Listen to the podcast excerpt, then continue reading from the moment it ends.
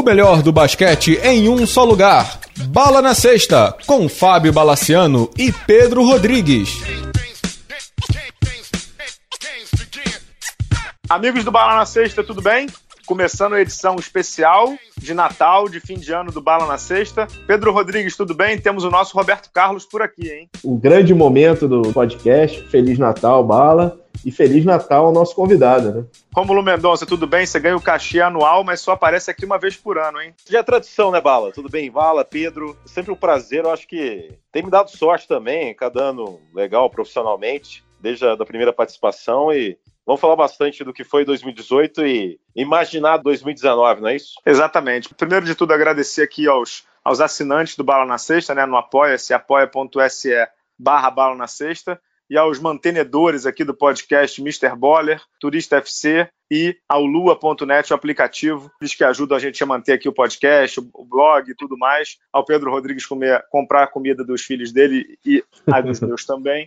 E então vamos começar o podcast. Romulo, como é que foi o seu ano, hein? Mais um ano de crescimento, digamos assim, alucinante de carreira, né? Não, profissionalmente foi realmente foi muito bom, principalmente pelo meu trabalho em especial na NBA, né? Temporada que eu tive a oportunidade de narrar pela primeira vez em loco as finais. Antes disso, também acho que uns playoffs também, nossa, minha narração teve bom destaque, né? Teve aquela coisa do Papai Lebrão roubou meu coração, que meio que rompeu barreiras aí, ganhou repercussão até na, na ESPN Matriz, né? O pessoal até legendou o que eu tinha falado, gritado, cantado, e, e deu muita repercussão lá no Instagram oficial da ESPN Matriz, no Facebook da ESPN Matriz, né? Quer dizer, uma coisa meio impensável, né? Porque transmissão narra em português e imagina sucesso e repercussão só no, no Brasil, e é natural que seja assim, né? Mas a gente acabou, eu consegui fazer uma coisa que eu nunca imaginei. E coroar também com as, com as finais, fazer em loco. Então, para mim que sempre né, destaquei que a NBA dos esportes que eu narro frequentemente é, é a liga que eu acompanho mais desde criança, né? Desde início dos anos 90 ter sido a NBA o, o ápice do ano diz muito, né, de como foi um ano muito bom profissionalmente para mim. A gente ia entrar no LeBron, ladrão roubou meu coração um pouco mais para frente, mas a gente vai botar aqui, a gente vai botar aqui a narração agora, que é uma narração inesquecível. E este é LeBron James de novo, este fascínora, este vândalo, Daí? vai pro arremesso e é ah. fatal! É fatal, papai LeBron! LeBron, ladrão, roubou meu coração! Lebrão, ladrão, roubou meu coração! E Rômulo, deixa eu só, deixa eu só entender, como é que surgiu isso? Você lembra não? Porque você diz assim, ah, eu crio do nada, não sei o quê.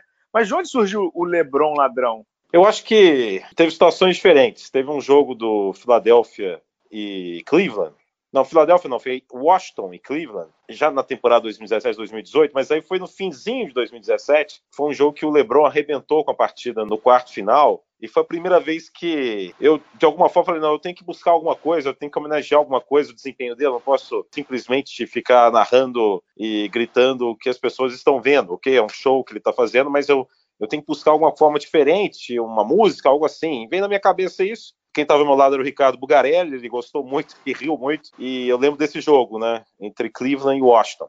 Aí, já em 2018, em março, eu fiz um jogo também ao lado do Bugarelli, um Cleveland Denver. Foi na madrugada e o LeBron também acabou com o jogo. Ele matou uma bola no final. Isso, só várias, né? Mas esse Cleveland Denver teve um detalhe especial que eu tava gripado, né? Eu tava quase sem voz, mas fui lá narrar o jogo. E eu comecei a ironizar a minha situação de quase sem voz. Falei, não, não é possível. Outra bola pro Lebron, que eu não estava conseguindo mais gritar. Então eu comecei a fazer poemas pro Lebron a cada jogada que ele fazia, com entonação assim, bem diferente do que eu faria se eu estivesse em condições ideais. E eu percebi fazendo poemas é, improvisados naquele momento, eu percebi que um, uma forma marcante de destacar a performance de um jogador, no caso do LeBron James, é realmente buscar novas expressões, é, frases e uma música, né?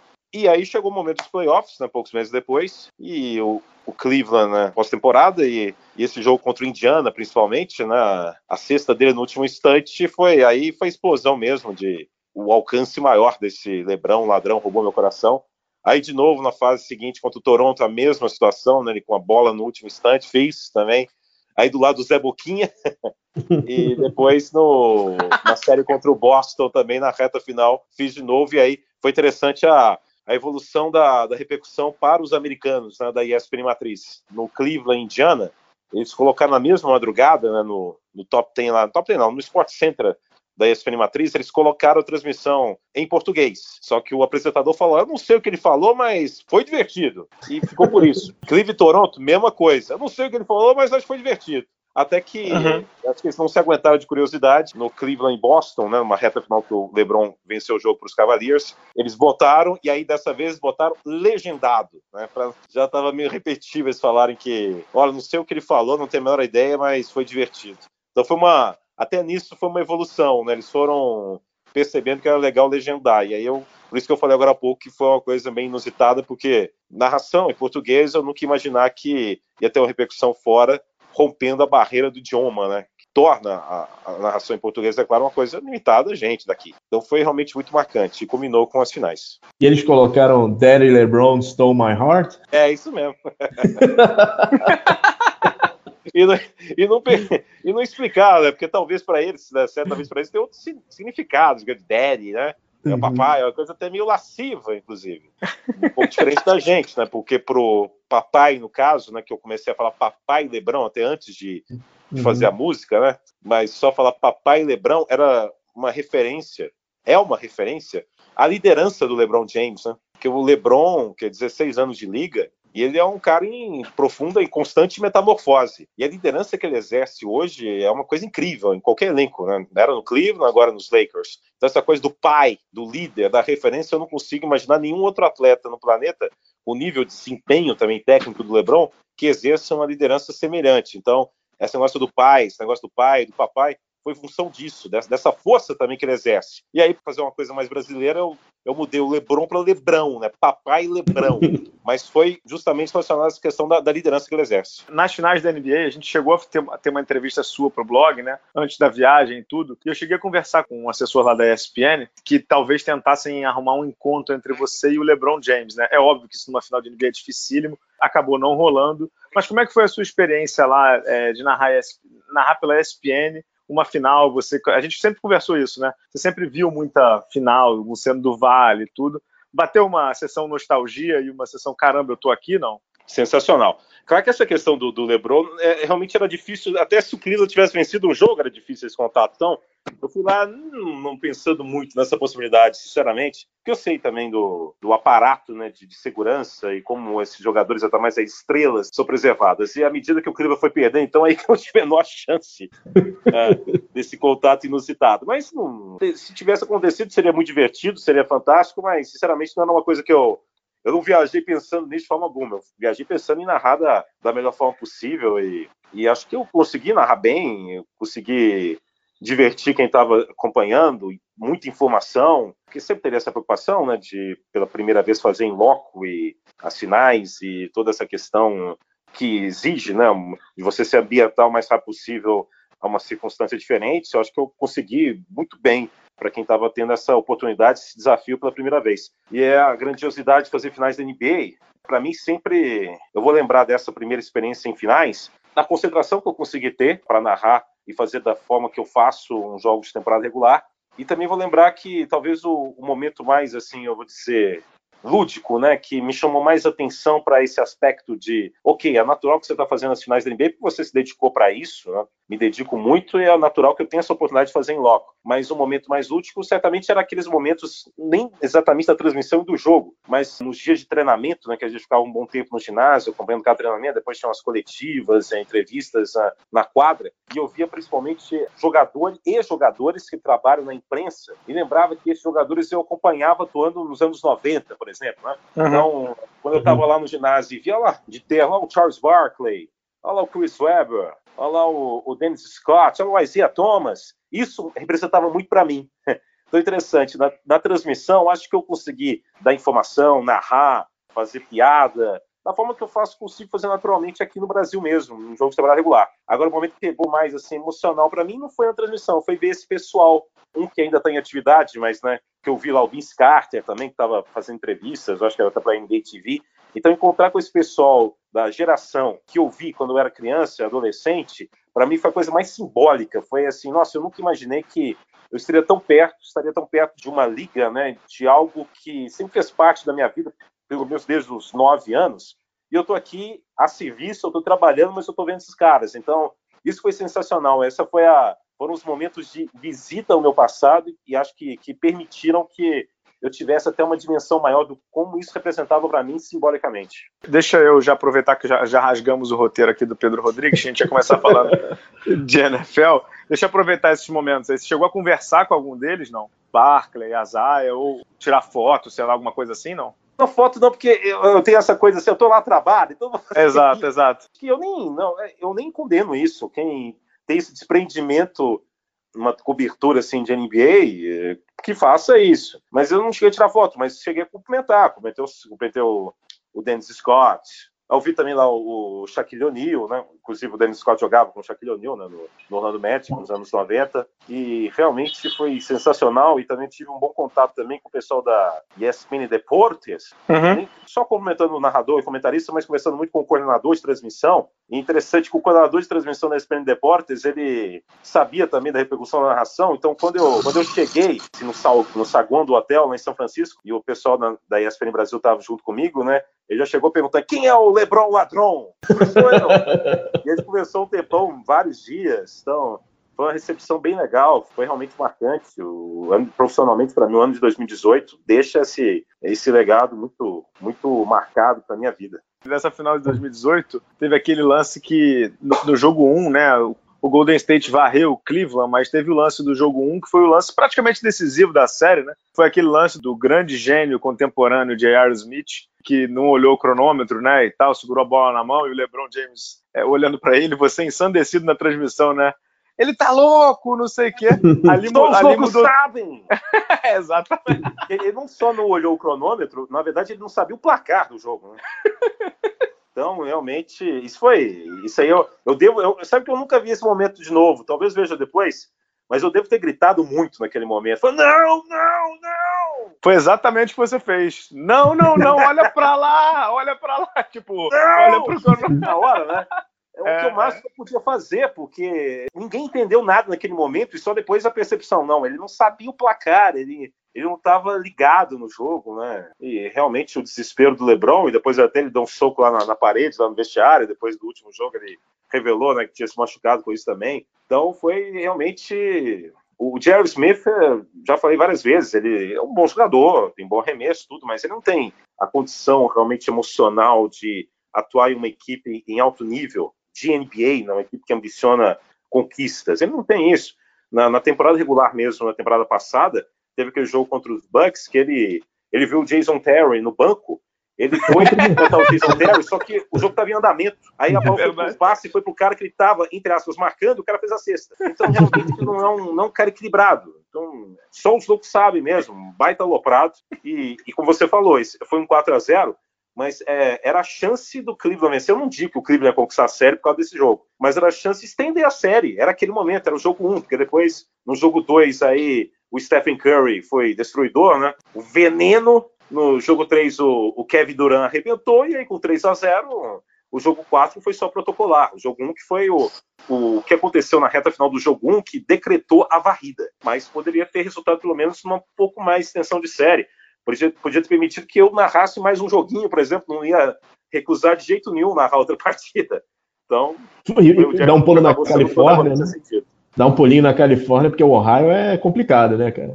É uma cidade simpática, mas nada se compara a São Francisco, né? Convenhamos, né? É. Pois é, eu queria aproveitar esse gancho, que além da narração, você fez algumas matérias lá, algumas reportagens. Quando você chegou na cidade, assim, a, a sensação era assim, cara, é, é, só uma formalidade agora ou eles ainda tinham alguma esperança de virar a série? Eu não, eu não digo sem esperança, uhum. mas também não encaravam com formalidade, não. Eles acreditavam que o jogo 3 era o jogo vital.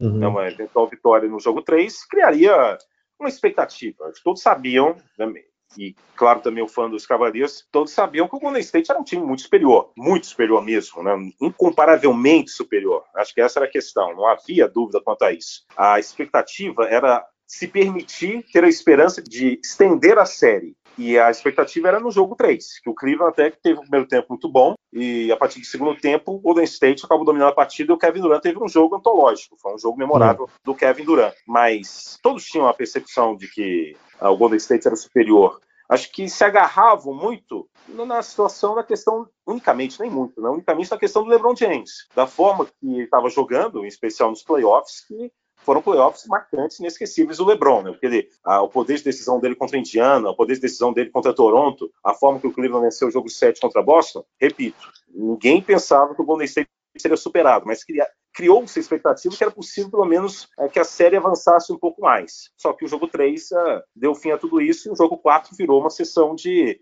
de nostalgia, uma sessão de respeito ao, ao, LeBron James, ao legado do LeBron James, e até já nessa temporada agora né, ficou bem evidente, né, com o LeBron jogando pelos Lakers contra o Cleveland e com o jogo em andamento depois da volta de um timeout com o telão, com homenagens ao LeBron, ficou bem evidente qual, qual é o sentimento agora do fã dos Cavaliers, que é de respeito e pura nostalgia. E naquele jogo 4 já se percebia isso, né, quando ele foi substituído e o ginásio todo o aplaudiu, já se percebia que era o fim da era dele no Cleveland, mas também que a reação do fã dos Cavaliers seria totalmente oposta à reação quando ele deixou Cleveland pela primeira vez e foi para Miami. O fato dele ter quebrado a mão chegou para vocês da imprensa junto quando a gente soube ou lá em Cleveland o pessoal já sabia disso? Não, não sabia, tanto é que a primeira imagem do LeBron com uma proteção no braço foi na coletiva depois do jogo 4. Foi lá que uhum. foi, foi informado isso, né, que naquele jogo 1, da irritação do LeBron, com toda a justiça e razão, né, na situação de Aaron Smith, ele tinha se machucado. Ele também, o LeBron sabia que aquele era o momento de, de buscar algo. Em meu favoritismo absurdo e gigantesco Golden State, aquele era o momento. Mas foi só depois. Nos outros jogos não, não teve essa, essa questão, não foi nem avaliado. Acho que foi algo bem ocultado pelo LeBron e pelo todo o Cleveland Cavaliers. Ô, ô Rômulo, só para fechar essa questão das finais aí, é, foi a sua primeira, digamos assim, é, viagem para um jogo oficial ali da NBA e tal te impressionou? Porque eu me lembro que quando eu fui, eu nunca cobri um jogo oficial, né? Eu cobri só All-Star Game, né? E eu sei que o All-Star Game é um negócio diferente, porque são, como diz o nome, 40, 50 estrelas da NBA. Então, estão todas as assessorias e todas as. Pô, é, um, é, uma, é uma coisa absurda. É um, sei lá, não vou dizer que é uma mini Olimpíada, mas não sei se é uma final de Copa do Mundo em termos de organização. Mas te, te chamou a atenção alguma coisa? Só para te citar um exemplo, eu me lembro que em 2014 eu fui com o Fábio Aleixo do Lance para o All-Star Game de Nova Orleans. E era o nosso primeiro, né? E aí a gente foi fazer o credenciamento lá no ginásio. A gente tinha chegado dois dias antes. Então a gente chegou, tava vazio. E aí a mulher, uma profissional da NBA, chegou pra gente e falou assim: Ah, é a primeira vez de vocês? É, é primeira vez no, no evento da NBA e tudo, nos Estados Unidos. Ah, tá bom. Ela falou assim: entra ali naquela salinha, tá passando um vídeo sobre o que vocês podem e o que vocês não podem fazer, e depois vocês assinam um termo aqui, ó. Então, por exemplo, só pra galera ter uma noção, eu, como jornalista de blog e o Aleixo, como jornalista de jornal, a gente não podia tirar foto no ginásio para publicar nos nossos, nos nossos veículos, porque isso era a função dos repórteres. Outra coisa, a gente não podia, isso que o Romulo falou, a gente não podia, no exercício da profissão, tirar foto com o jogador. Eu vi um jornalista italiano tirando foto, depois não lembro se foi com Aquino lá João e tal, e que perdeu a credencial. Então, assim, isso pra gente que é brasileiro, né, que aqui é super profissional, entre aspas, é, a gente a gente, quando vê esse profissionalismo exacerbado, até chama atenção. Teve alguma coisa que te chamou atenção nesse, nessa entourage da NBA ou, ou, tudo normal? É aquela coisa, eu já imaginava que era muito organizado e é extremamente organizado. Uma coisa que ajuda, né, no meu caso em especial, é o acesso, né, porque como a gente está fazendo pela ESPN, é uma marca muito forte internacional, então mesmo sendo para a ESPN brasileira, a gente acaba recebendo uma credencial que realmente dá acesso a tudo. Né? Isso facilita uhum. muito o fato de ser ESPN, não importa se é Brasil ou Deportes, te oferece. Claro que você não vai ter o, a, o, prazer de narrar um jogo lá da quadra igual a ESPN Matriz, mas vai ter essa acessibilidade muito grande graças à ESPN. Quanto aos ginásios, né, o, o, ginásio do Cleveland é mais moderno, o ginásio do, de Oakland é menos moderno que o de Cleveland, até está na sua temporada de despedida agora, né, Golden State para São Francisco, aí sim para um ginásio mais modernos do planeta, e foi tudo impecável. Acho que o, único, único momento assim de exceção é porque no, em Oakland a gente fica realmente na cabine que a gente narra, a gente também aparece né, entre ah, no intervalo, no pré-jogo, no pós-jogo, é a mesma. Agora, em Cleveland, é diferente. A, a estrutura é um pouco diferente. Eu, eu, tinha que descer um pouquinho, um lance de, de escadas, para o ponto que aparece né, para a TV, né, para o pré-jogo, para o intervalo, para o pós-jogo, e depois me deslocar novamente, subir para a posição de transmissão. E esse ponto aí onde a gente aparece no ginásio em Cleveland é um ponto que fica do lado de torcedores. Simplesmente isso, não há nenhuma divisória. Então eu lembro que no jogo 3, eh, no intervalo do jogo, tinha alguns caras que estavam mais embriagados, né? E perceberam que nós não estávamos falando inglês, né? eu, nem eu da ESPN Brasil, nem do meu lado a ESPN Deportes, e começaram a me gritar USA, USA, meio que encostar na gente, e foi uma coisa meio chata. Né? Eu já sou meio irritadinho, mas dessa vez eu consegui me controlar. Só que foi uma questão só de, de perfil de fã. Tem no jogo 4, mesma situação, já é um público mais tranquilo, não teve nenhum problema. Mas tem isso, né? Em Cleveland tem a situação. Mas como agora o Cleveland vai demorar bastante para chegar às finais, então, talvez vão nem lembrar disso. Mas foi uma situação inusitada, inesperada, foi essa questão da, da proximidade com o fã. E se você pudesse escolher? Claro que você vai, você vai narrar um jogo em Golden State, isso daí é favas contadas, né? Mas a, a outra, a cidade do leste para narrar o jogo seria Toronto? Não, pode ser Toronto, pode ser Boston, né, que tem uma história gigantesca. Por exemplo, quando a gente foi fazer as finais agora em 2018, hum. a gente até segunda-feira à noite, eu não sabia para onde ia. Porque tanto é. uma série contra a outra foram para o jogo 7. Então eu uhum. ficava pensando, ok, como era o LeBron que estava envolvido e como tinha feito tanta repercussão e sucesso a narração do, das cestas do LeBron nos playoffs, para mim, talvez profissionalmente, seria melhor acompanhar o LeBron James. Vamos pensar. Mas se for o Boston, e para quem acompanha a NBA como eu acompanho há tanto tempo, como seria também extraordinário acompanhar um jogo em Boston da NBA, né? Pelo que representa o Boston Celtics. Então, sinceramente, agora nessa situação atual, uh, para as futuras temporadas, vai, como o LeBron saiu do leste para o oeste, vai, vai ficar bem aberto. Acho que por um bom tempo vai ser uma competitividade muito alta pelo topo do leste. E naturalmente, com o Kawhi no Toronto, o Toronto se torna um grande candidato, como se torna o Boston. E em menor escala, pelo menos no primeiro momento, o Philadelphia com é, Simmons, Embiid e Butler. Mas eu acredito muito, não, não ainda, não querendo antecipar palpites assim, mas entre Toronto e Boston com uma certa simpatia, pelo menos para palpite, para o Toronto, devido ao Kawhi Leonard. Muito bem. Pedro Rodrigues, eu vou fazer o seguinte com o Rômulo. Agora você volta ao roteiro e diz aí que a gente tem que falar, porque a gente já quebrou tudo aqui. Não, tá tranquilo, Bala. A gente passa de uma final. não, não tem problema, a gente passa de uma final para outra, né? Vamos dar aquela passadinha anual na NFL. Na verdade, a gente vai dar uma passada no Super Bowl, né? Super Bowl estranho esse ano, hein, Rômulo? Teve a vitória do Eagles, né, que foi acabou com a, com a seca. Eu não me lembro de um jogo com, por exemplo, com aqueles dois erros de field goals. E convenhamos, né, a arbitragem teve teve papel né, nessa, nessa final, né? Não, foi, foi uma final histórica, né? Eagles e Patriots, pelo que representa os Patriots recentemente na, no esporte, na NFL, e o Philadelphia sempre como o time que nunca tinha conquistado um Super Bowl sequer, tinha disputado o Super Bowl, mas nunca tinha conquistado o título, né? e pela questão da contusão do, do QB titular, do quarterback titular, o Carson Wentz, em dezembro, e geralmente né, quando você perde o seu quarterback titular de forma inevitável, a sua grande referência no esporte, né? No futebol americano, o quarterback é o cara que comanda, é o cérebro, é o que define, é o que decide, o que dita realmente o que é a sua equipe. E geralmente quando você pede alguém que exerce essa função em alto nível, a tendência é que você desmorone, que haja um desabamento mesmo de qualidade. Então a grande história da última temporada da NFL foi justamente essa tendência que foi derrubada pelo Philadelphia, pelo Nick Foles, né, que foi titular depois da contusão do Carson Wentz, e o Philadelphia com uma defesa muito forte também, com, um jogo terrestre, com o Nick Foles como um grande comandante, em meio a toda circunstância que colocava muita pressão nele, conseguiu uma grande arrancada e uma vitória histórica. Foi bem legal, porque foi um dos Super Bowls daqueles bem emocionantes com, com os Eagles vencendo. E é bom também para ter esse revezamento de títulos, né? Porque antes né, o New England venceu daquela forma incrível, né? Uhum. 28 a 3 venceu o Atlanta Falcons. Agora o Philadelphia teve o seu ineditismo. Então isso é muito bom também para a própria liga, né? Para essa questão da imprevisibilidade que geralmente é um dos fatores que mais levam a mais fãs. Agora aquele touchdown do, do, do Eagles no terceiro quarto foi extremamente discutível, né? Tinha câmera em tudo que era lugar. Esse, aquele pezinho ali tava fora, hein, cara? Chama o VAR, então. É, pois é, ali tinha VAR na rodo, né? Para quem não lembra, Pedro e Romulo, expliquem aí o que foi esse fio de gol polêmico aí. Teve um, um, um, lance no terceiro, no terceiro quarto, um touchdown para o Philadelphia, que o jogador estava no ar, ele estava com os dois pés, é, é, é, vamos dizer assim, com pés de bailarina, digamos assim depois de quase, sei lá, quase 5 a, 5 a 10 minutos de, de confabulação dos juízes, eles deram um touchdown pro, pro Philadelphia, mas um bem discutível a jogada, né? É, mas no, no final das contas, a, acabou que nem a, a vitória com o Philadelphia Eagles acabou sendo contestada. Assim, erros acontecem, mas acho que foi um, um time com grande campanha e com grande história do Nick Foles. Uhum. Foi marcante. Não sei se o Philadelphia vai ter força para, na sequência, repetir o mesmo padrão que alcançou com, na temporada passada, que o time foi realmente incrível.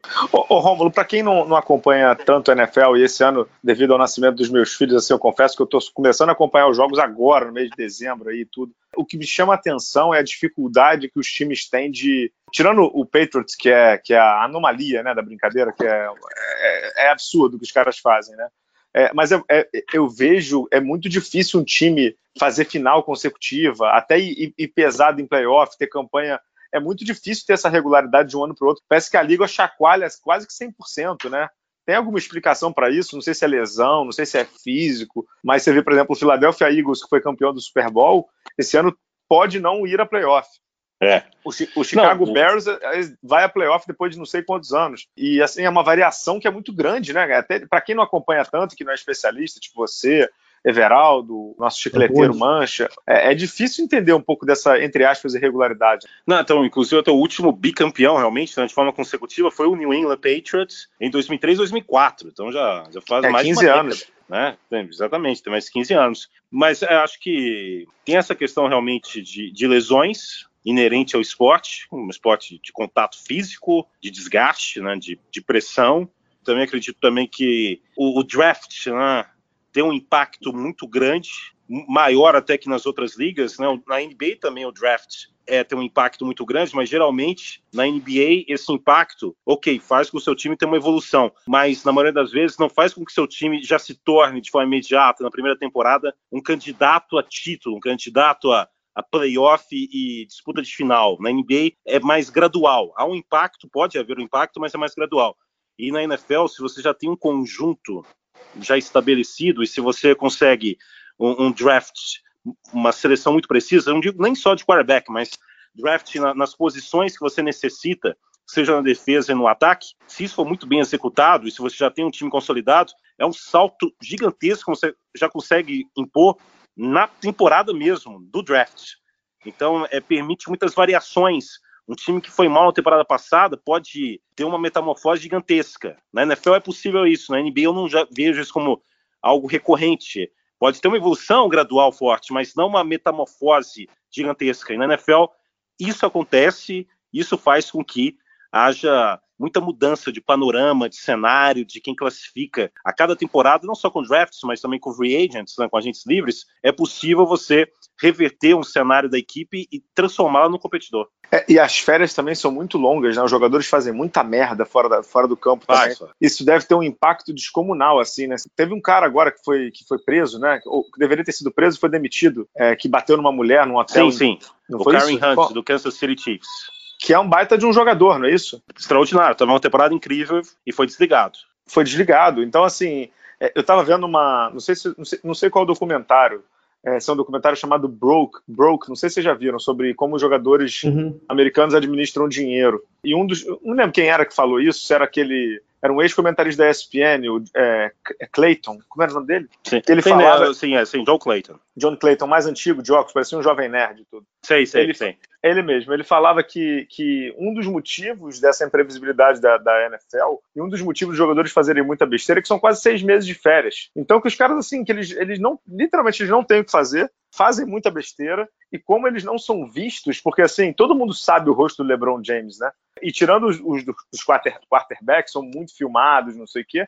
Pô, um, um linebacker lá, um não sei o quê, o rosto eles não são conhecidos. Então, só uma curiosidade: esses jogadores, quando saem para boate, não sei se você já ouviu falar disso, Romulo, quando eles saem para boate, obviamente que ninguém sai para boate para beber vinho, para beber água e para beber vinho, eles vão para boate para fazer badalação e besteiras, né?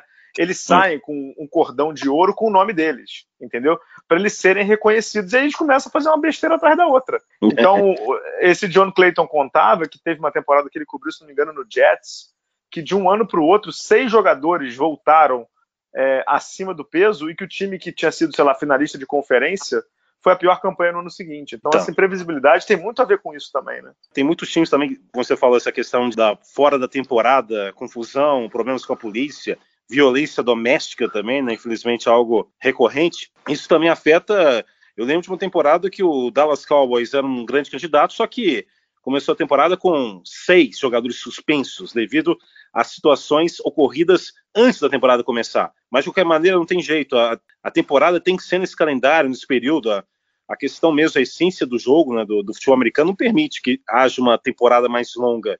Seria um festival, uma avalanche de contusões. Então, é, até pela essência do jogo, do esporte, é importante que haja uma, um momento de sem temporada bem significativo, que é de fevereiro até agosto, quando começa a pré-temporada. Não tem como. Poderia reduzir, mas prejudicaria demais o jogo e colocaria em risco a questão de saúde de jogadores. Mas também é um, é um fator bem interessante também para indicar como os times não conseguem manter, além de tudo, né? Além dessa questão de uh, fator draft, fator indisciplina e tudo mais, além de tudo, né, tem, tem essa questão da, da temporada curta e também dos elencos de futebol americano serem muito grandes, né?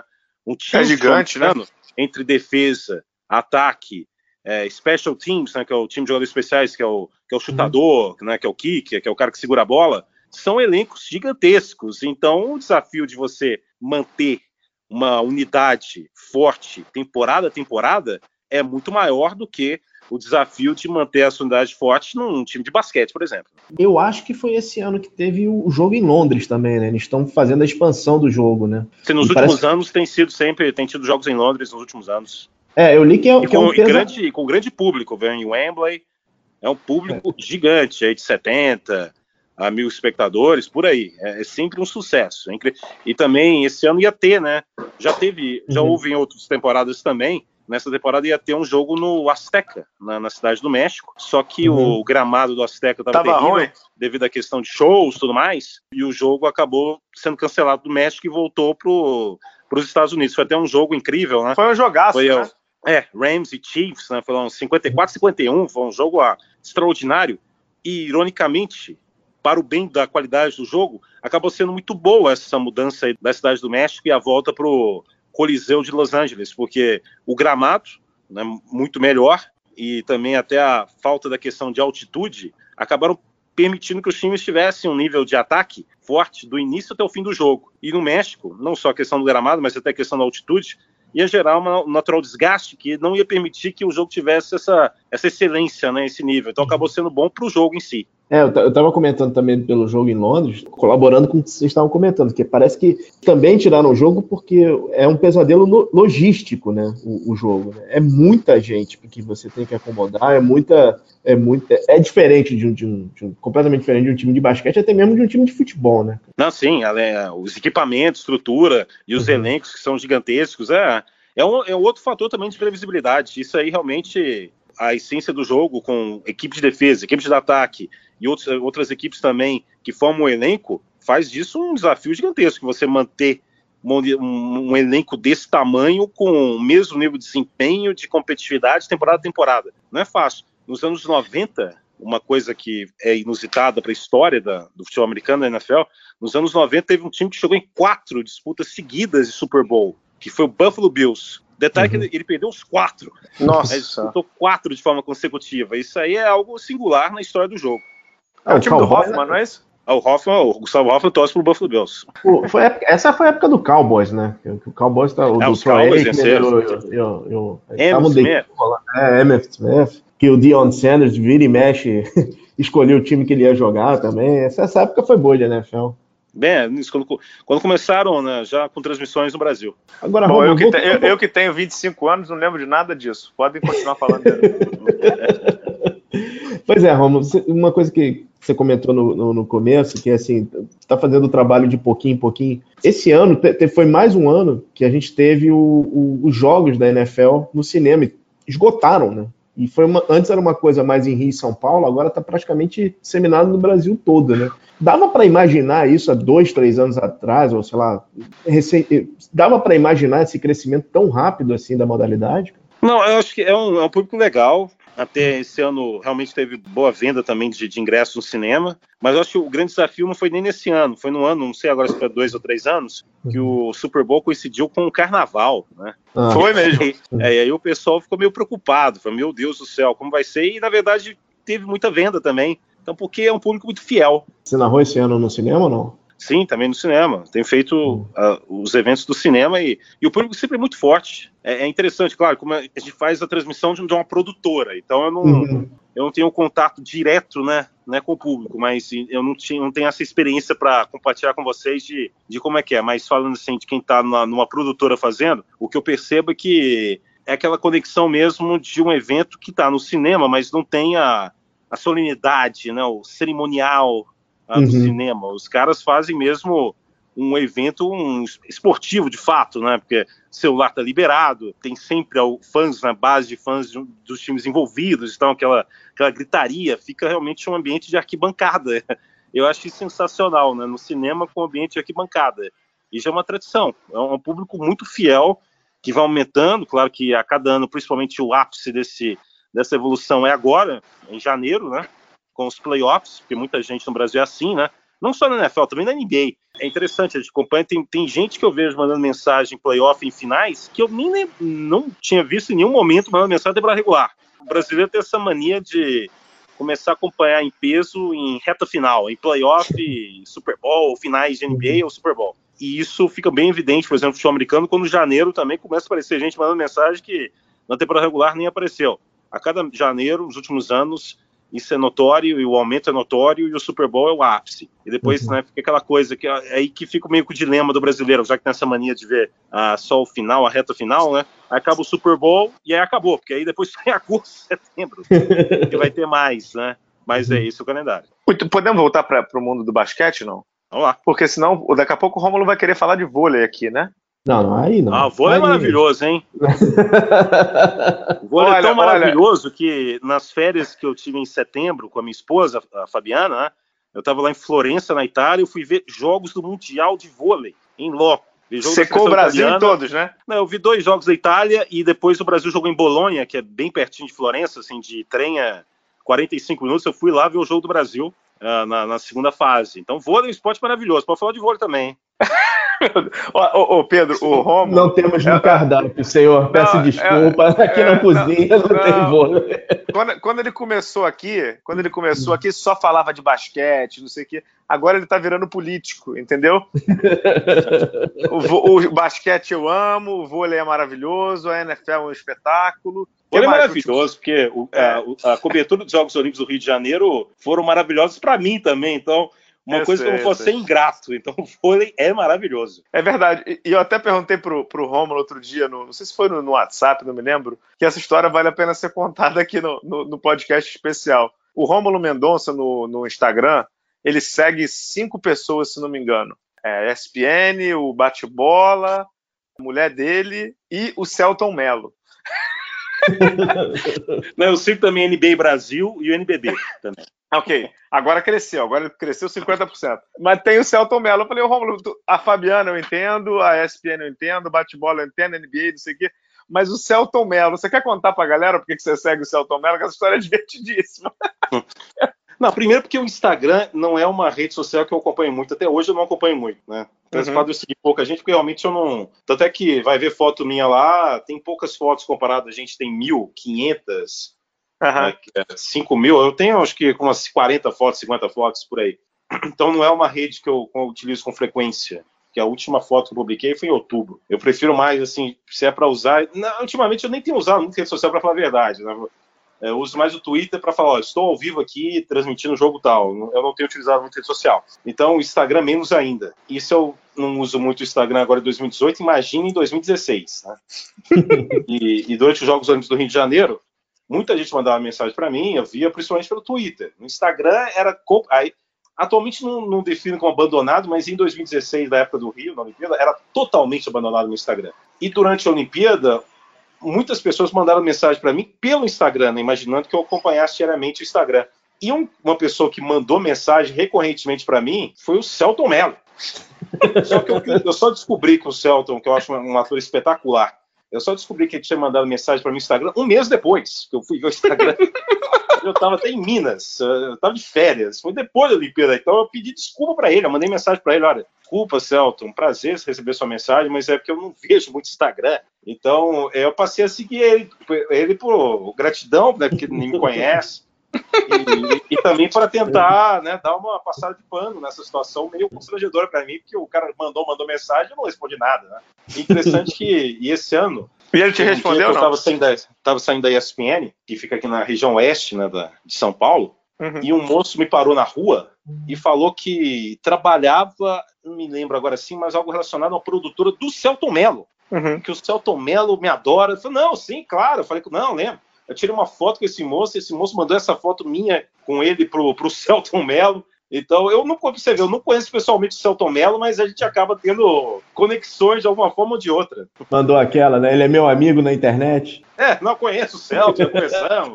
mas eu falei, pô, eu não conheço ele pessoalmente, mas já conversamos muito. E, e ele te respondeu a mensagem quando você pediu desculpa, não? Não, ele falou tranquilo, seguiu é, acompanhando. Eu não sei porque ele acompanhou mais o vôlei. Eu nunca vi ele, nunca mandou mensagem assim, na NBA, depois né, que eu faço mais frequente, nos esportes que eu faço mais frequentemente, não. Mas o que eu estava falando com vocês, né, o, o vôlei também, pelo fato de ser Jogos Olímpicos, que é uma coisa gigantesca, é. né? a magnitude é incrível, me permitiu também um alcance e conversar com pessoas que não acompanham Diferentes, muito é. americano, que eu acho até um absurdo. Eu acho um absurdo que uma pessoa não acompanhe NBA. A coisa mais maravilhosa de acompanhar em esportes que NBA, não há. Mas existem essas pessoas, né? Espero que um dia elas percebam esse erro terrível. Mas tem muita gente que acompanha mais é, Jogos Olímpicos, é algo relacionado ao Brasil. E era o caso do Celto Melo e de, e de outros artistas também que na época do Rio acompanharam. Eu lembro que na, na final olímpica Brasil e Itália, quem mandou mensagem para mim foi a Maria Rita, mandou mensagem. Então, passou a me seguir, eu segui ela. Então, a Olimpíada é uma coisa mágica. A Olimpíada faz com que muita gente que não acompanha muito esporte fique naquelas duas semanas completamente obcecado. É esse caso. Pedro, o que, que temos ainda no cardápio, hein? na verdade, é uma pergunta para vocês dois, né? O Bala foi na, na, no lançamento do NBB. Além do, dos astros que tinha um jogador, tinha outro astro lá, né? Que era o Rômulo Mendonça, né? Como é que foi? Porque todo mundo veio falar contigo, tirar foto, conversar. Você se sentiu um astro realmente, cara? E como é ser a voz do basquete, né? Não, eu não sinto astro, porque eu, eu, eu acho legal, eu gosto da, ter um contato direto com jogadores, né, com pessoas ligadas ao esporte que eu gosto tanto. Então, o que eu mais gosto é isso, de ter contato com alguma coisa que realmente eu admiro, que, que, que eu respeito. Então, fazer parte né, do, do, dia a dia do basquete, seja fazendo NBA ou narrando basquetebol nacional, como é a oportunidade que agora a gente da, da ESPN tem, é uma coisa sensacional. Então, com relação ao NBB, o diferencial da, do NBB nessa situação é porque eu faço um jogo, narro um jogo do NBB e depois, quando a gente faz em loco, eu já não tenho viajado muito, mas fiz alguns jogos no Paulistano e no ginásio do Emi Marques, né, do, no Parque São Jorge. É muito bom essa, esse contato direto com os jogadores, né, conversar depois com os jogadores, ou o Instagram do NBB coloca vídeos, trechos de narração minha de um jogo, aí esse jogador que fez essa bela jogada, que foi narrada por mim, ele depois manda mensagem para mim no Instagram, interage. Então, é uma experiência muito legal, né? Porque eu vejo que, além de fazer o meu trabalho, de fazer, de narrar o esporte que eu, que eu mais gosto, eu também eu percebo que eu narro uma jogada e aquela pessoa se sente bem em ouvir a narração. Então, eu estou não só divertindo, mas estou fazendo bem até para a autoestima do cara, né? Que está acompanhando. Então, várias vezes aconteceu isso. O NBB publica a jogada e o cara vai lá, interage, replica o vídeo. É uma relação que eu nunca tinha tido, porque eu nunca tinha tido essa experiência né, de narrar de forma recorrente eventos nacionais. E esse contato com o NBB está permitido, tem sido sensacional. Eu narrei no, NBB, no início da temporada, um Corinthians e Franca, no Parque São Jorge, né, no Vladimir Marques. Depois do jogo, conversei muito com os jogadores do Franca e falar, ah, chamei não sei do que, chamei o time de Doberman Alado, né, que é um termo que eu gosto de falar muito, Doberman Alado. Que é até o apelido dele, né? O apelido dele é Mad Dog. Tem até uma entrevista com ele no ah, blog é? aí. Então eu chamei de Doberman Alado, né, no jogo. São dois jogadores que eu no NBB, dois jogadores que eu chamei de Doberman Alado. O, o Jimmy do Franca e também um jogo do Flamengo que eu chamei o Jonathan Luz, né, de Doberman Alado.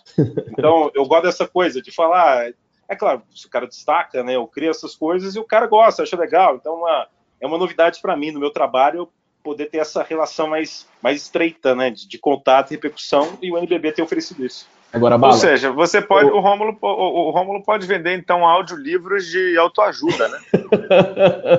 não, autoajuda não, porque eu só narro quando o cara se destaca. Eu não vou falar, olha, melhor ir, é capaz, é possível, isso eu não faço. Mas se o cara faz uma grande jogada, eu vou, eu vou manifestar de uma forma enfática. E aí também fica a critério do pessoal do NBB o que, que eles vão selecionar e colocar no Instagram deles. Eu não, eu não interfiro nisso, não. Agora, Bala, o, o, convidado realmente é muito modesto. Né? Você estava lá na, na, na, apresentação e como é que foi lá? Tava todo mundo falando com o Rômulo, né, cara? Tava, tava todo mundo falando. Eu só consegui dar um oi pro Rômulo, entendeu? Tipo, oi, tudo bem e tal. Uhum. E aí tava dando entrevista, mas é legal, né? E isso que o Rômulo falou, ele tem razão, né? Dá para ver muito claramente. É, eu, eu, eu dei uma. Não foi, não foi uma aula, né, Rômulo? Foi uma palestra que a gente deu em São Paulo, né? É, Sim. Porque ano, ano, ano passado ou ano retrasado, não me lembro. Eu acho que 2016. 2000, ano, é, ano retrasado. E dá para ver como, como a popularidade dos esportes faz com que o narrador, é, mais do que entre na casa, né, entre na mente de quem está vendo e tal. Então o Rômulo ele ficou conhecido com o basquete, com a NFL, depois com o vôlei. E realmente lá no evento do Paulistano era uma coisa de louco, né? E vários jogadores vinham tirar foto com ele, né? Que os jogadores já um ego do tamanho do mundo e, se desfraudavam assim do ego e vinham tirar foto com ele. Isso é muito legal, né? Assim, já entrando um pouco também, é legal ver o Rômulo narrando o NBB porque é quase que. É, o Romulo sabe disso, né? A NBA é. Outro dia eu vi o Paulo Soares escrevendo isso no Twitter, é verdade. Sobre Liga dos Campeões e, e Libertadores, né? Pô, a NBA é, é, o mundo perfeito, né? É, é, o, é a Disneylândia, né? Mas o NBB é, é a nossa realidade, né, Romulo? É, é, o, é, o. Eu sei que a gente se acostumou a, a, a crescer e, e, tornar profissional, às vezes, de basquete por conta da NBA, Luciano do Vale e tudo, mas o contato no ginásio é com o NBB, né? Então, é, você estar tá perto disso é muito legal também. E, no, e, no, e num campeonato que é super bem organizado, que dá a, possibilidade, a gente está vendo jogos aí com o Leandrinho, que está voltando para o NBB, com Anderson Varejão, jogadores que de alto nível, Alex, Marquinhos. É, a gente se né? sente meio envolvido nessa batalha pro tá organizado, mas pode evoluir muito, né, em outros sentidos, muitos sentidos e tal. É, é uma coisa nossa, né? A gente gosta tanto do esporte, sabe, do potencial do, do basquete brasileiro, que ele pode uh, conseguir ano após ano, a organização do NBB é realmente extraordinária, mas sempre há o que melhorar em, em vários setores, a gente se sente mais envolvido, né? NBA é mais aquela coisa da contemplação, né? Do, no, do modelo inalcançável por diferentes motivos, né? questão financeira e cultural,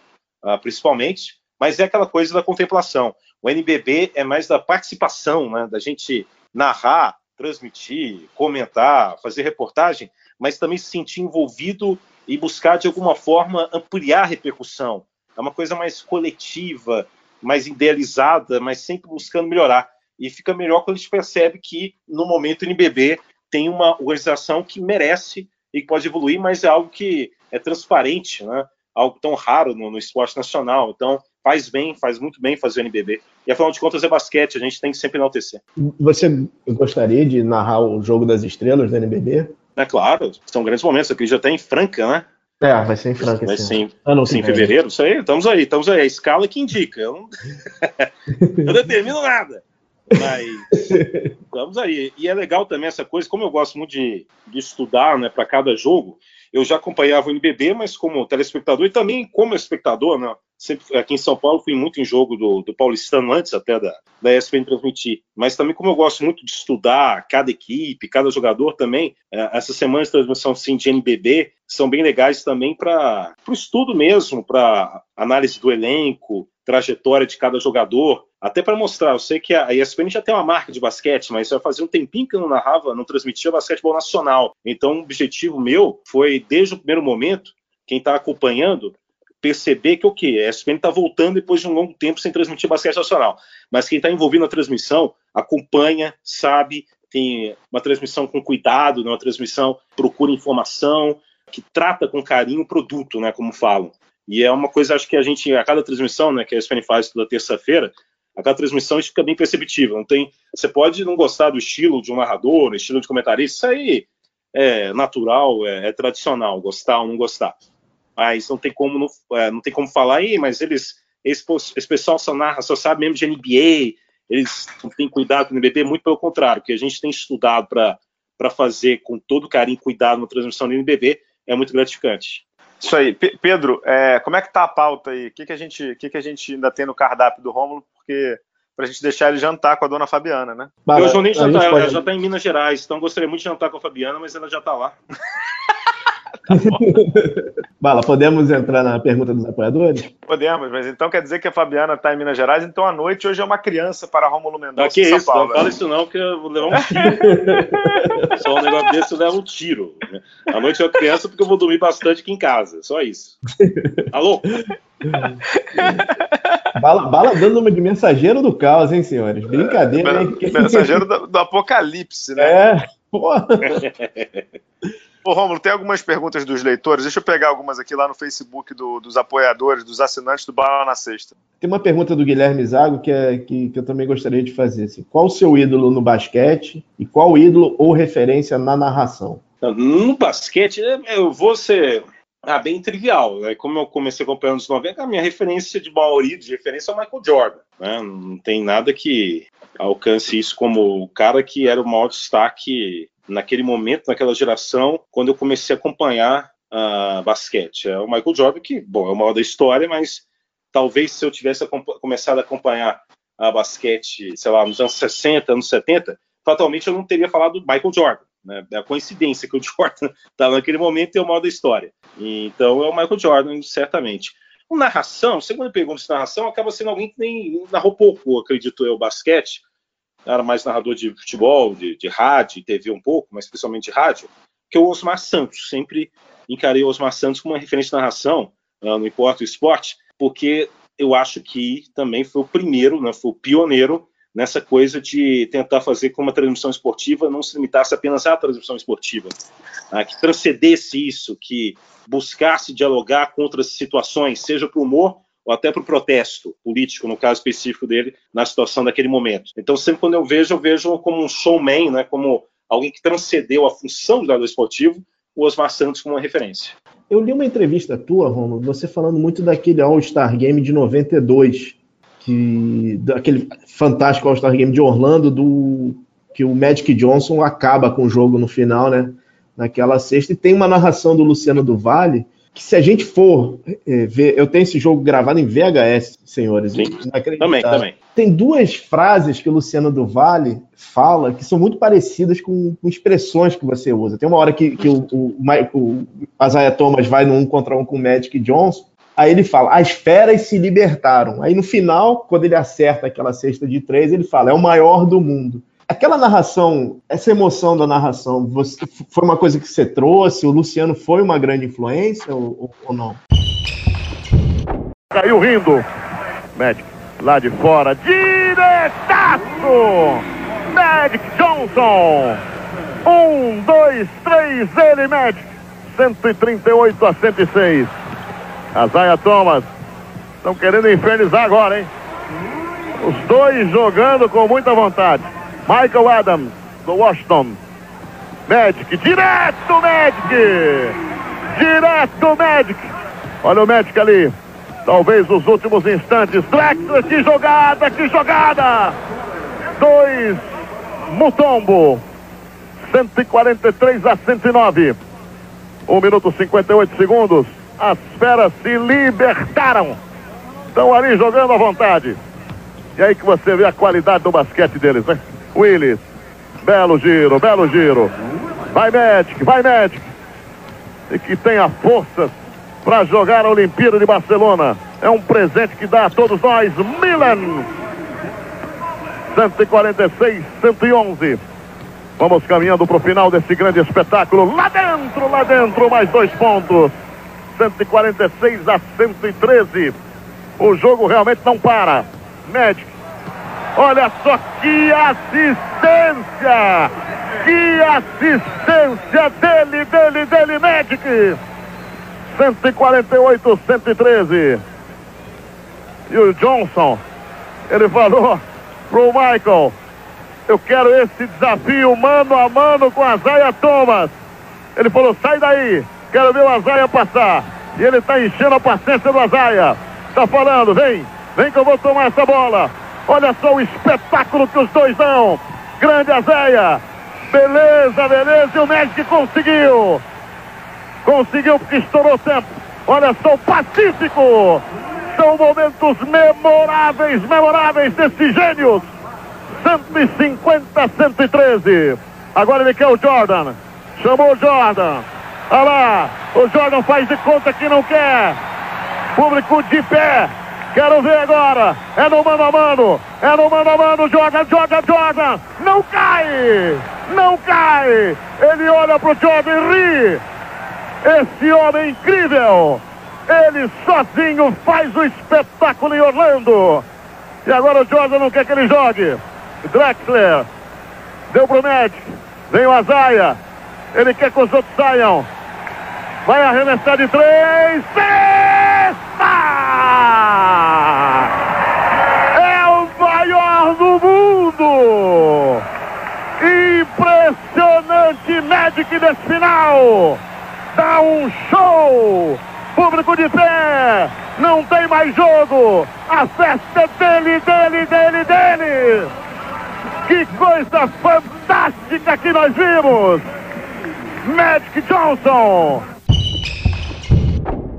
Assim, eu acho que assim, o Luciano Vale foi um dos maiores treinadores da história né, no Brasil. E como eu comecei a acompanhar a NBA, é mais que natural que, de alguma forma, influencie, porque ele que era a principal voz, né? Não só no All-Star Game, mas também na Olimpíadas de Barcelona, jogos, a maioria, pelo menos, dos jogos do Dream Team foram com o Luciano Vale, e na Olimpíada havia opção de acompanhar em outros canais da TV aberta, mas como eu já costumava, ainda criança, mas como eu me acostumava já ver os jogos da NBA, é claro que eu ia acompanhar com eles, né? A transmissão da Bandeirantes na época, não faria sentido. E também Atlanta, sempre foi o Luciano, outras finais. Interessante, né, que nos anos 90 teve uma final que a narração foi do Datena. Uhum. ninguém lembra, mas, é, mas, ninguém lembra, mas o Datena era repórter de campo, cara. É, isso eu lembro. Pode campo, é. Mas depois, assim, 90 e... É porque o Luciano, o Luciano do Vale, ele tinha outras, né, outras ocupações, até narrando futebol também, também era empresário. Então, técnico daquele time. Da... Como é que ele foi técnico daquele time de Master, não foi? Do Master, lá do Pelé. Até no, em Miami também, né? Teve a Copa Pelé, né? Mas o, o Luciano Vale já tinha outras ocupações, então ele teve esse áudio assim, aos finais de 93, ele narrou tudo mais. Mas 94, por exemplo, eu acho que ele narrou também, mas foi meio difícil, porque já as finais de 94 da NBA já coincidiram com o início da Copa do Mundo de futebol. Então, 95, que foi aquela final Houston e Orlando, foi um período que o Datena narrava os jogos. E ele foi, é, narrou em loco aquela varrida Orlando Magic e Houston.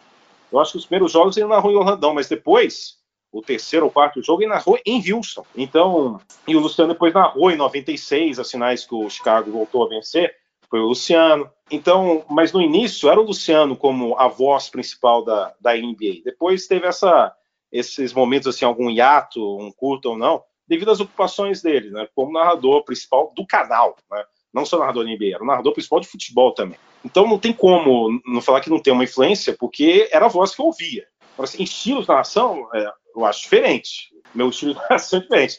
Mas se ele faz esse negócio das feras tudo mais, é alguma coisa que eu, que eu busco. Dessas formas de buscar palavras, buscar expressões para destacar momentos, destacar jogadas. Não é simplesmente gritar que a cesta foi feita. Eu acho que é uma missão do, do narrador ter essa coisa mais lúdica também. Não digo um poeta, mas criar, buscar expressões, evidentemente que façam sentido, mas expressões que tenham uma outra forma de manifestar o que você está acompanhando. Você tem que meio tentar buscar sair do trivial. Não tornar isso uma obsessão, porque a obsessão tem que ser pela informação, pelo relato correto da descrição da jogada, também da determinação de quem está jogando, quem está atacando, quem está defendendo. Mas é uma missão narrador. Eu vou até tentar rever aí essas transmissões, que eu tenho muitos VHS que estão lá perdidos lá em Divinópolis. Nesses VHS tem esse All-Star Games 92, tem a, as finais de 93, que era o, que, eu, que era o auge né, do, do início dessa paixão minha por basquete. Ah, impressionante, Romulo. É muito, é, assim, ecoa muito, principalmente aquele final. É muito com, com o que você está fazendo hoje. Muito bom, porque é um muito momento bom. histórico, né? Porque oh, era tão oh, comovente, que era poucos meses depois da, do anúncio né, do Magic Johnson, uhum. portador do HIV, e havia tudo. Você imagina agora, né, em 2018, há tanta intolerância, tanta polêmica. Imagine isso em 92, né? Então havia toda a dúvida. Pô, mas o Magic vai, vai mesmo portador do HIV, vai disputar os Jogos Olímpicos de Barcelona.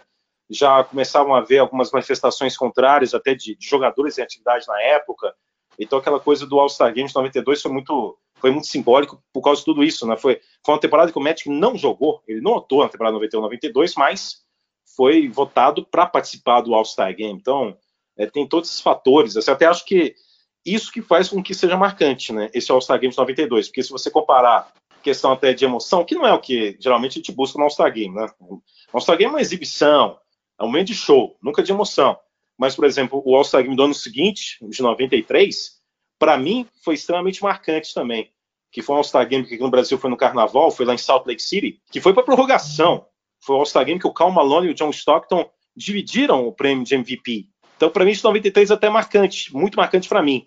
Mas toda a questão simbólica do Magic Johnson faz com que esse seja o eterno de 92 e não de 93. Sensacional. Ô, ô Rômulo, é, é, tem pergunta aqui do Bruno Almeida, Odierna. Você falou sobre essa questão dos ídolos da NBA que você encontrou, e agora você narra ao lado de uma lenda, né? É, o Eduardo Agra é um jogador que jogou Olimpíada, campeão pelo Sírio e tal, mas você está narrando do lado de uma lenda que dá nome a um ginásio, né? É, que, é, que é bicampeão, bicampeão mundial, medalhista olímpico, que é o Vladimir Marques, né?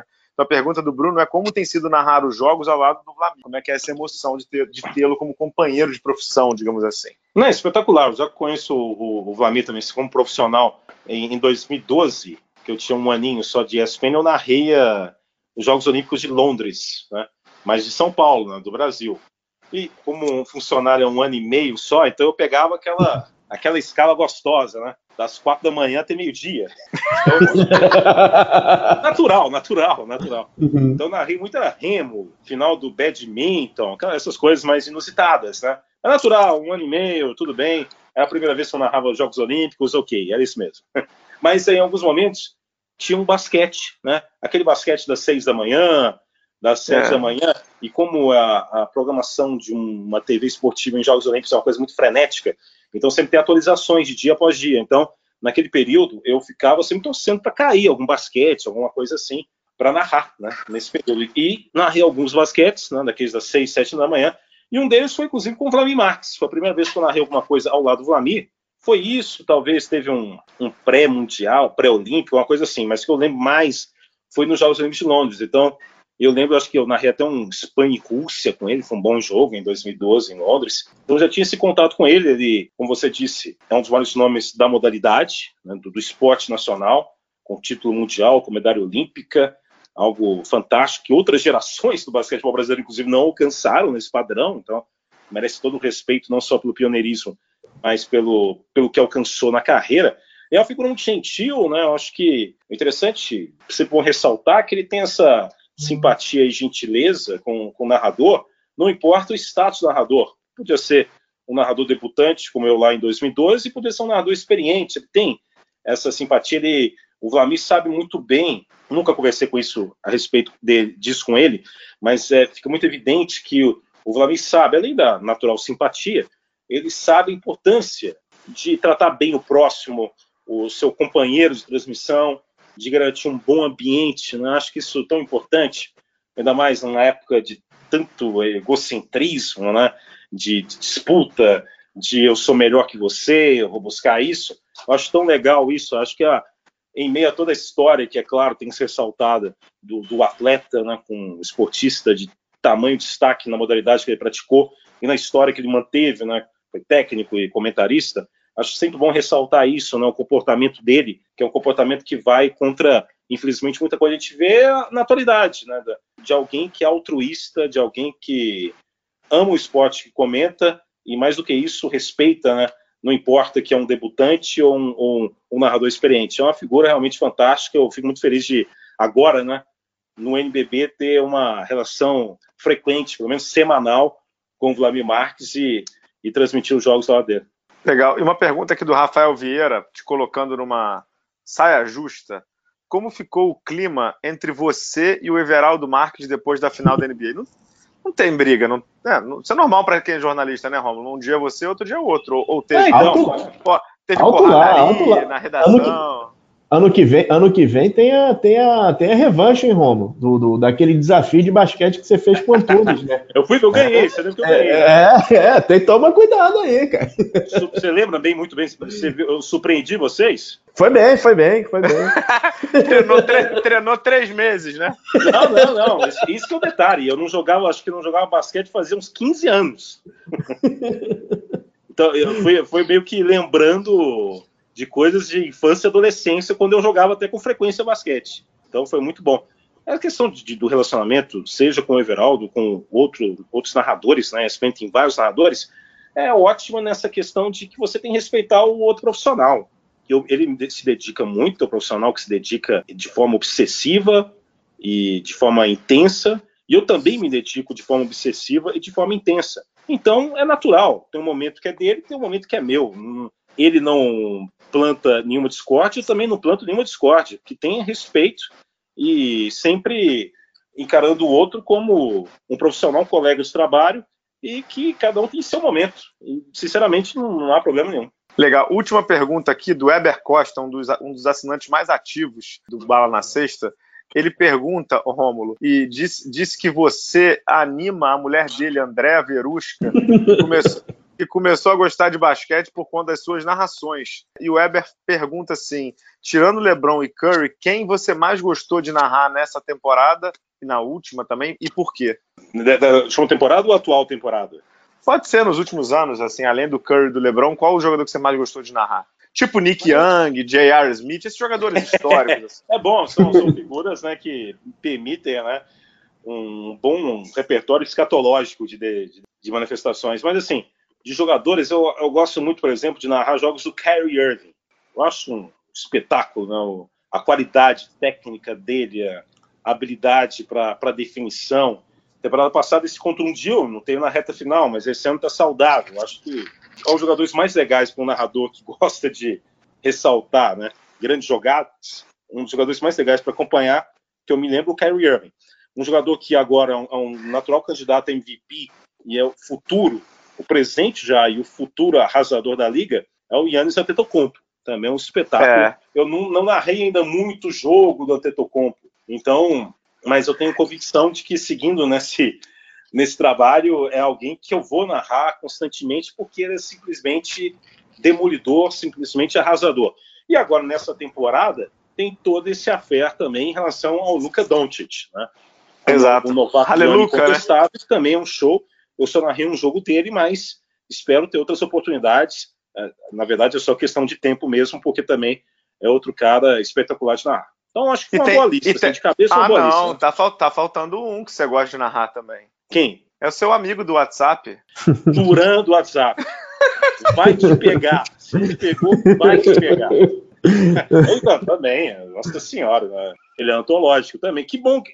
Isso só mostra como a geração atual da NBA é uma geração incrível. Quantos nomes? Chega a citar até um novato, lembrei do Kyrie Irving, do Antetokounmpo, que para mim é, é natural, é irreversível, que ele se mantendo saudável, ele vai ser MVP de temporada, se não for, pode ser já agora, mas nas outras também é, vai ser sempre um grande candidato tem o Kevin Durant.